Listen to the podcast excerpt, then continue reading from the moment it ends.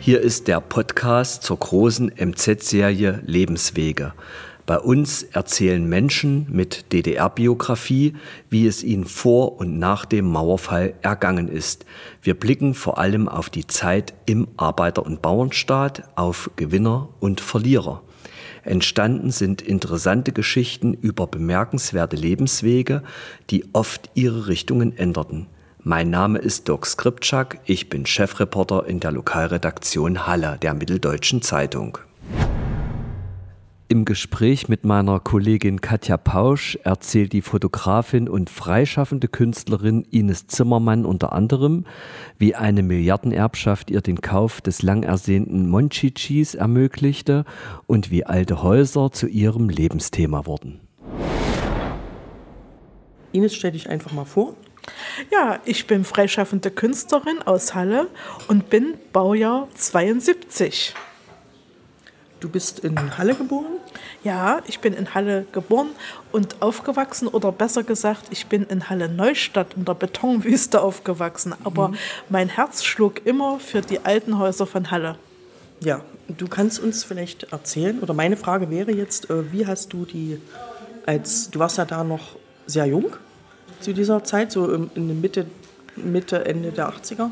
Wie hast du so als, jung, als Kind oder als junger Jugendlicher, Jugendliche äh, ja, das Thema Ost-West äh, empfunden oder erlebt? Hast du da ein schönes, hast du da ein Erlebnis, was du uns erzählen kannst? Ja, ich habe sogar mehrere Erlebnisse, aber zu den frühesten Erlebnissen gehört sicherlich wie bei vielen anderen auch das Thema Westpaket. Und zwar hatten wir leider keine Westverwandten, aber Westbekannte. Und zwar waren das äh, Leute, die meine Oma aus der Kriegszeit kannte. Denn mein Vater wurde äh, bei der Kinderlandverschickung in ein Dorf nähe Nürnberg verschickt und dahin ist dann auch meine Oma äh, mitgegangen. Und sie haben sich mit diesen Leuten dort angefreundet und diese Freundschaft lief über all die Jahrzehnte, trotz der Teilung. So bekamen wir von diesen Leuten auch Westpakete. Und äh, das war immer für meine Familie, vor allen Dingen für meinen Bruder, ein ganz aufregendes Erlebnis, wenn wieder ein Westpaket da war. Aber leider für mich gar nicht so aufregend, weil immer oder fast immer dasselbe drin war. Schokolade, Kaugummis, Seife, Kaffee. Ja, man kennt ja dieses äh, Westpaket-Aroma, ne? dieser Duft. Äh, aber es war eben so, äh, dass ich mir lieber was anderes gewünscht hätte, wie zum Beispiel ein Monchichi. Viele aus meiner Klasse hatten so ein wunderschönes Monchichi, so ein kleines niedliches Äffchen. Und das wollte ich auch haben. Leider war es nie im Paket drin. Und äh, Kaugummis wollte ich sowieso nicht, habe dann also immer meine mit äh, ja, meine Mitschüler äh, beschenkt. Die freuten sich dann immer auch, wenn wir ein Westpaket bekamen, weil sie dann Westkaugummis kriegten. Und ja, ich hatte nun das Thema Monchichi. Wie komme ich an ein Monchichi? Nun ist es so, dass unsere Erziehung es verboten hat, quasi den Leuten das zu schreiben, dass wir das haben wollen, weil man bettelt nicht. So, und äh, man, man hat sich immer äh, also nett und freundlich zu äh, geben und, und, und nicht hier irgendwelche Forderungen zu stellen. Wir sollen ja froh sein, dass sie uns überhaupt Pakete schicken. Also musste ich einen anderen Weg finden, um an ein Monchichi zu kommen. Und äh, da gab es plötzlich einen seltsamen Weg, der sich da auftat. Und zwar fand ich äh, bei meiner Oma ein Bündel Geld aus den 1920er Jahren, aus der Inflationszeit. Da waren Millionen und sogar Milliardenscheine dabei. Ein unglaublicher Fund. Wie habe ich mich gefreut. Und zu Fug und Recht konnte ich jetzt behaupten, ich sei nicht nur Millionärin, sondern Milliardärin. Das erzählte mein Bruder auch seinen Kumpel. Und der wollte am liebsten auch Millionär oder Milliardär werden. Der Kumpel hatte allerdings bessere Westkontakte als ich und diese Leute schickten sogar Geld. Und so war er im Besitz eines 10 D-Mark-Scheines, was ich nun gerne hätte. Und so kam ich auf den Gedanken, ihn folgenden Deal anzubieten. Du kannst Milliardär werden, wenn ich 10 D-Mark bekomme. Also 10 Milliarden gegen 10 D-Mark. Und so galt es dann, die Abmachung. Ich bekam 10 D-Mark und er 10 Milliarden. Und so war ich in der Lage, das erste und einzige Mal äh, in den Intershop zu gehen. Es war ein seltsames Gefühl, eine völlig künstliche Welt im grellen Neonlicht.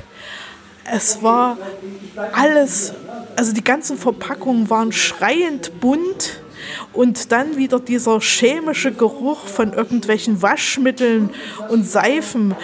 Also es war so unangenehm, dass ich schnell wieder raus wollte. Ich suchte schnell nach einem Monchichi und fand es tatsächlich. Und dann äh, konnte sich mein Bruder auch noch was aussuchen, weil ich ja nur 5 Euro, nicht Euro, D-Mark für das Monchichi bezahlen musste. Also blieben noch 5 Mark für meinen Bruder. Ich weiß nicht mehr, was er gekauft hat, aber ich war dann glücklicher Besitzerin eines Monchichis für ein paar Milliarden Mark. Das ist eine sehr schöne Geschichte. Danke, Ines. Mit neun Jahren habe ich äh, das Thema alte Häuser für mich entdeckt. Mhm.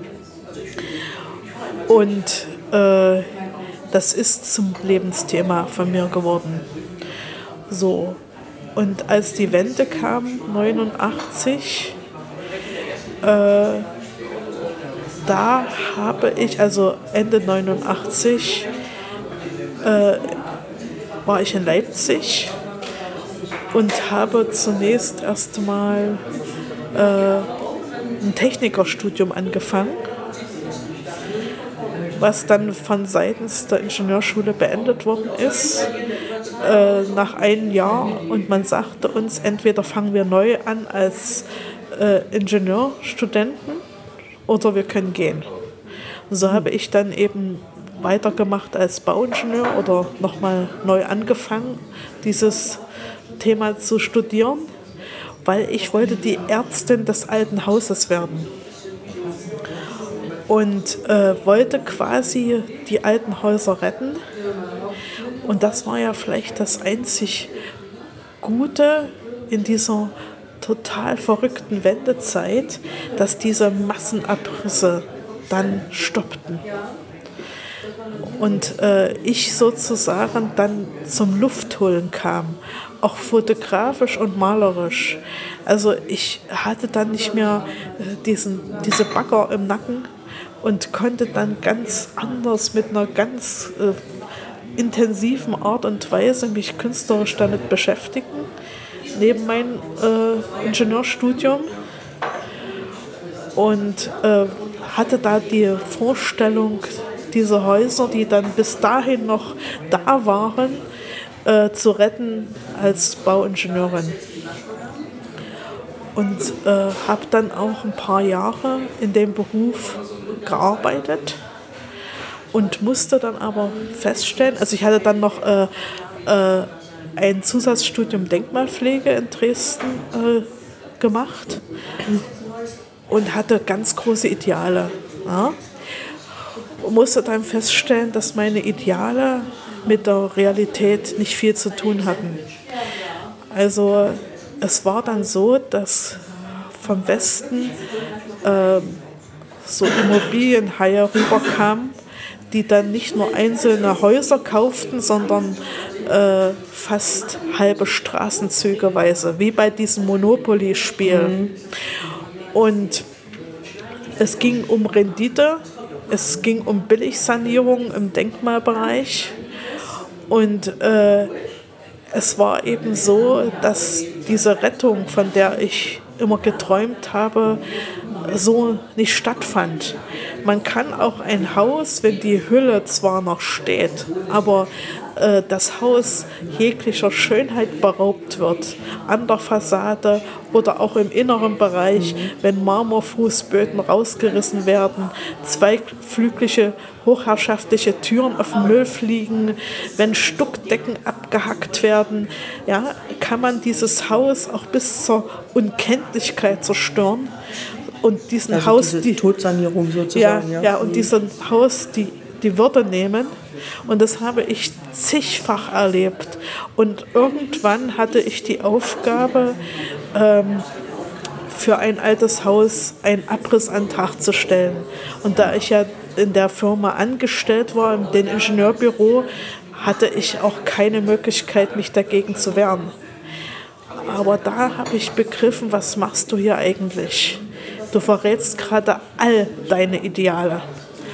Und äh, dann habe ich über vieles nachgedacht, lange nachgedacht.